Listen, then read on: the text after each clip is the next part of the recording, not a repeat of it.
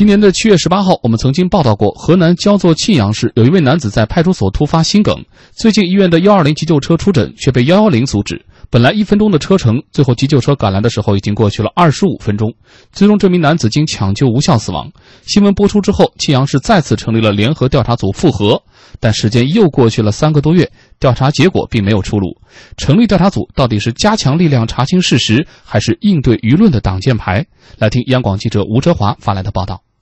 本来一分钟的车程，救命的救护车却足足跑了二十五分钟多。当地两次成立调查组，第一次没有发现问题，第二次没有公布调查结果。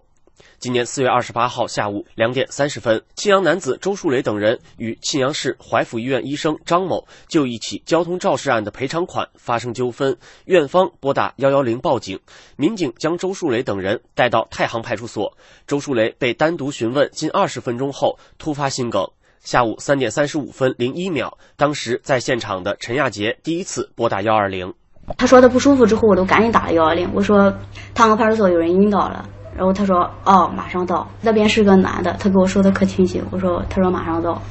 救护车最终到达派出所的时间是下午四点零分四十五秒，距离陈亚杰第一次拨打幺二零已经过去二十五分钟四十四秒。距离太行派出所最近的医院正是周树雷与医生张某发生纠纷的怀府医院，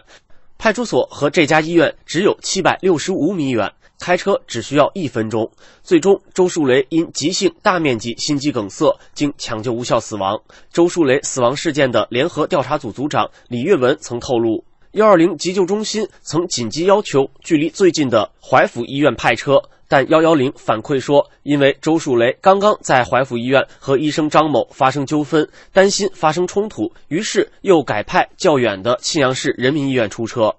危险错医院来，发生冲突，发生冲突。你说是幺幺零不让这个怀抚医院去了，是这意思吗？是这意思啊，就是说不让去是改派。中国之声七月十八号对事件作出报道后，沁阳市官方迅速作出回应，第二次成立联合调查组，包括了当地政法委、纪委、宣传部、检察院、卫计委等单位。对信阳男子周树雷死亡事件进一步复核调查，联合调查组也包括当地宣传部。十月十三号下午，副部长高原告诉记者，他并不知道调查进展。呃，具体后来我就没有在那个啥，没有再问，应该是有有有有有有有有这个结果。嗯，信阳市当时的回应还称，会积极做好周树雷死亡一事的善后工作。周树雷的儿子周庆庆称，联合调查组甚至没有派人就事件的调查和善后与他沟通过。媒体报道，现在三个多月了，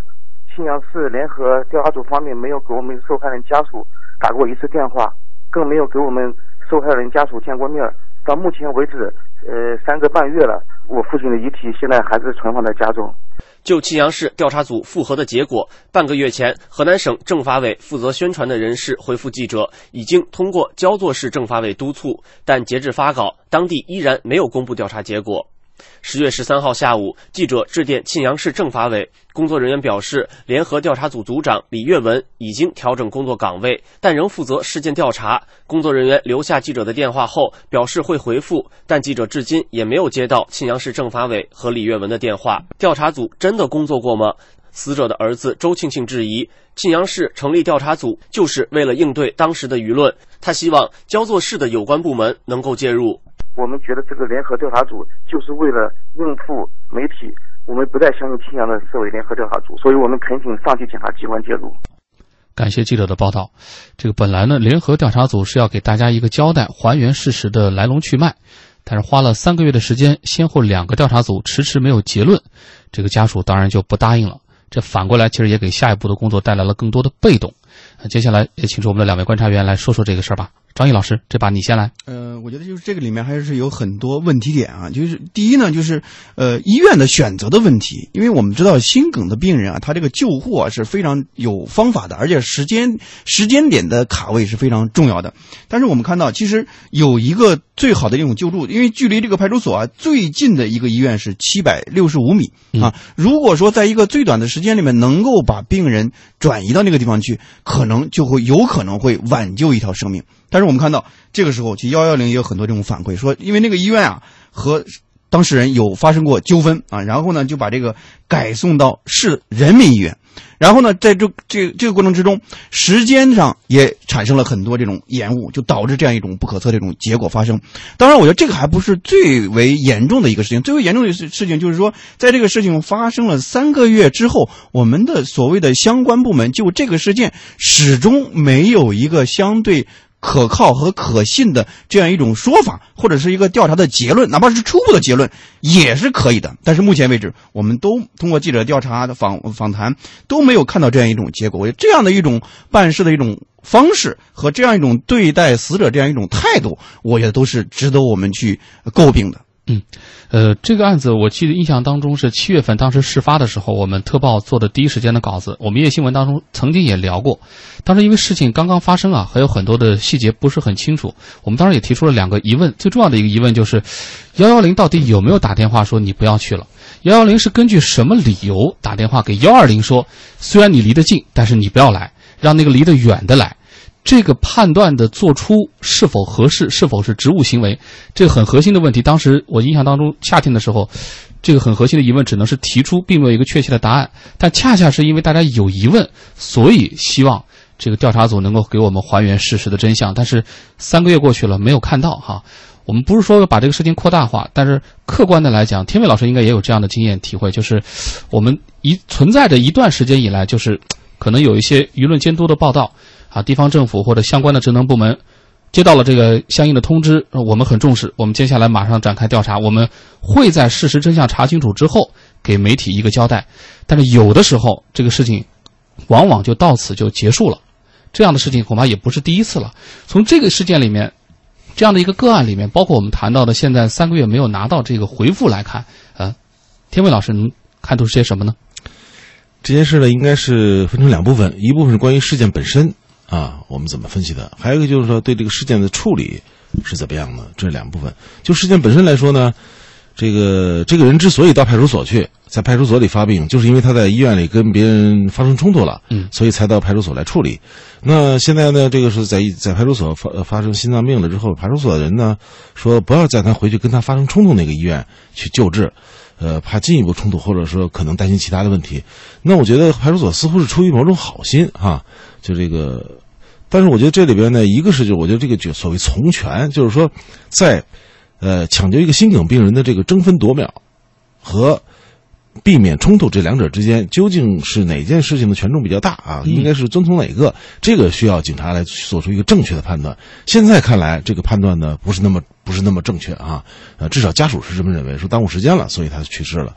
再一个就其实我挺挺好奇，就是说，究竟这个人去派出所究竟是？一种什么形式去的？究竟是派出所把他传讯他去，还是说？我印象当中，七月份当时的稿件里面说到，不是医疗方面的纠纷，是因为一起交通事故方面的纠纷，交通肇事啊，然后去找的那位医生，结果两个人在怎么处理这个事故方面产生了纠纷，结果医生报警，然后警方过去的。对，如果是这样的话，如果是医生报警，然后派出所把他传唤到派出所去的话，就派出所把这个人传唤到派出所，那可能他出现某种意外的时候，派出所就要就有责任来处理。呃，那如果仅仅是说他们到派派出所找警察来调解，那这时候应该征求家长的意见。所以我觉得这个处理上可能有个可能也有一定的在调查，要就是所谓调查组应该调查这些东西，对，看看警察的行这个作为对不对。另外一个就是说这个事情处理了，现在处理其实就我个人意见而言，不要让政府来成立调查组，嗯，走法律程序。家属如果对派对派出所不满意，你那个主要觉得派出所。他的这个家属的去世和派出所是有干系的，那么你就到法院起诉派出所，然后来由法律来裁决，直接走法律程序，走直接走法律程序。你看行政调查吧，你说避免得了瓜田李下吗？如果政府拿出一个方案，拿出调查所，呃，拿出一个结论说派出所没什么责任啊，那家属能接受吗？嗯。肯定也不会接受。那如果他要结论说这派出所有责任，是什么责任呢？这个是他这个呃，就是行政调查的，就是说派出所有责任，这算是一个最终的裁决吗？啊，要派出所呃赔偿吗？好像也很难。所以我觉得我们现在习惯于哈，让让政府这个拿出一个方案来，我觉得这个应该改改这个习惯，做法律。嗯。嗯，天伟老师说的非常好，但是呢，呃，其实如果说通过司法的方式解决的话呢，呃，对于老百姓来说也是一个也是一个挺难的一个事儿，就是民告官嘛，这相当于对吧？民告官的话，我们知道这这一年来看的话，胜诉的几率也是比较低的，啊、就是呃确实是，就是当这样，因为心心梗病人那种救治的话，等于是完全是和时间在赛跑啊，百分之九十五的心梗病人就是因为错过了黄金的救助时间，而发生了生命的这种改变啊。也没有产生这种，呃，没有能够挽救一个生命，这是一个非常痛惜的一个事情，而且他是真的是争分夺秒，每一分钟都是和这个死神在赛跑。但是我们看到，在关键的选择的问题上，幺幺零确实发挥了一个不该发出的一个指令或者是一个声音啊，就是它不是一个就近的原则，而是考虑了所谓的一种其他的一种因素。我觉得在救治病人的过程之中，其他的所谓的因素都是在其次的。救助和救治永远是排在第一位的因素。那么这个调查组也是这样的。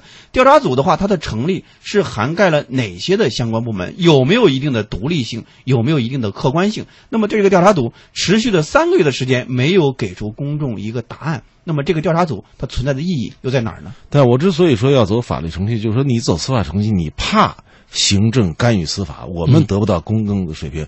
那因为这个，所以你干脆把它交到行政手里，那不是比比行政干涉司法还直接吗？所以我觉得还是走司法程序更好一些。实际上也是给行政一个独立的空间，对吧？也给他一个自证清白的空间。所以我们现在看到，在这篇调查的最后啊，死者的家属谈到说，我们觉得这个联合调查组啊，他们现在已经不太信任了。这个确实给下一步的工作其实带来了很大的被动。